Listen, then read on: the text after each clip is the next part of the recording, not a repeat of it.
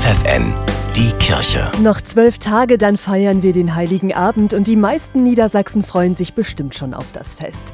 Anders ist das sicher bei Menschen, die die Weihnachtstage im Gefängnis verbringen müssen. Für sie ist es eine besonders traurige Zeit, das sagt der katholische Gefängnisseelsorger Markus Galonska. Die größte Strafe ist, von der Familie getrennt zu sein und natürlich ganz besonders auch Weihnachten an dem Fest, wo sie sich wahrscheinlich immer darauf gefreut hatten, eben im Kreis ihrer Familie zu sein, das eben nicht tun zu können. Viele der Gefangenen fühlen sich einsam und verlassen. Kein Wunder, ihre Angehörigen dürfen ihnen nicht mal ein kleines Weihnachtsbäckchen schicken sagt der katholische Gefängnisseelsorger.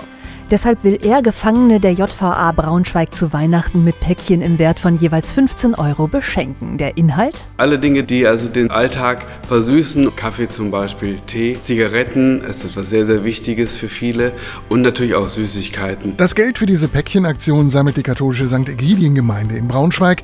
Jahr für Jahr kommt genug zusammen, um vielen Gefangenen eine Weihnachtsfreude zu bereiten, sagt der Seelsorger. Eine kleine Geste, die viele der Inhaftierten tief berührt. Weil sie sich von der Gesellschaft nicht geachtet fühlen oder es zumindest vermuten, dass keiner an sie denkt. Und das zu erfahren, dass also auch Menschen einfach die Motivation haben und den Willen, an sie zu denken und für sie etwas zu tun, das ist, denke ich, ihnen sehr, sehr wichtig.